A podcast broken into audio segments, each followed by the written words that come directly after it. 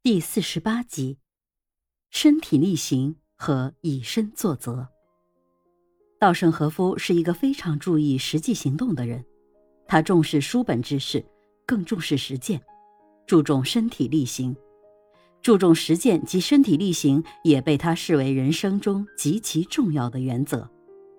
他认为，只有通过亲身的体验，才能积累最宝贵的财富。纸上得来终觉浅。觉知此事要躬行，亲历的每一个现场，能够积累实践经验，这比他人的经验之谈要有用的多。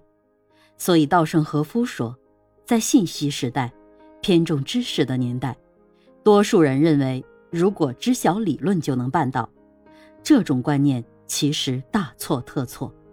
知晓与办得到之间，有很深的鸿沟。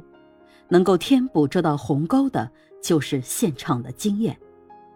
有一次，稻盛和夫听说在温泉旅馆有一场关于经营知识的讲座，课时为三日两晚，报名费用达数万日元。这对当时的稻盛和夫来说是一笔极大的开销，但是因为迫切的想要学习经营知识。再加上讲师名单中有稻盛和夫倾慕已久的本田技研工作的创始人本田宗一郎先生，所以他不顾周围人的反对，报名参加了这次讲座。讲座开讲的当天，所有的学员在旅馆泡过温泉后，坐在大会场里等待本田先生来讲课。可是本田先生的出场却让来学习的企业家们甚为尴尬。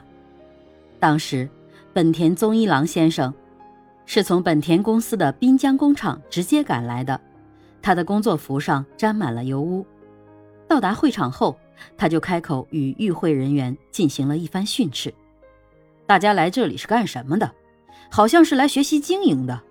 可是如果有这个时间，那就请早点返回公司去干活，泡泡温泉，吃吃喝喝，不可能学好经营。我没有向任何人学习经营，就是证据。”看看我这样的男人也能搞好经营。其实你们要做的事只有一件，就是赶快回到公司，积极投入到工作中。本田先生还骂道：“支付如此昂贵费用的傻瓜在哪里？”见此情景，所有的学员都陷入到沉默中，因为大家都明白本田先生说的确实有道理。稻盛和夫在这次还没有开始就已经结束的讲座中受到了极深的触动，也正是本田宗一郎先生的一番训斥，让稻盛和夫领悟到了什么才是经营之道。他说：“本田先生告诉我们，在榻榻米上学习游泳是多么的愚蠢，在榻榻米上不可能学好游泳，还不如立刻跳入水中，奋不顾身地挥动手脚。”若没有在现场挥洒汗水，就不可能做到好好经营。本田先生就是如此，成就一番伟业的智慧只能从经验中得到，只有亲力亲为的体验才是最宝贵的财富。本田宗一郎先生的话不仅道出了经营之道，还指出了做任何事情都要亲力亲为的重要性。因此，稻盛和夫在事业的经营中。付出了不亚于任何人的努力，这也是稻盛和夫在工作中身体力行的表现。不少著名企业都很重视身体力行，以身作则。麦当劳快餐店的创始人雷克洛克是美国社会最有影响力的十大企业家之一。他不喜欢整天坐在办公室里，而是大部分时间都用在走动管理上，即到所有分公司各部门走走看看。听听，问问，随时准备帮助下属解决工作中遇到的问题。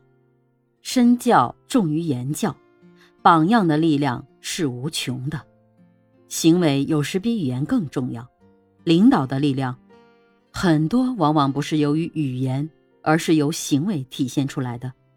在一个组织里，管理者是众人的榜样，他的言行举止都被员工看在眼里。当管理者亲临指导时，员工往往会有更大的信心和更多的热情。所以，管理者要懂得以身作则来影响下属，这样管理起来也会得心应手。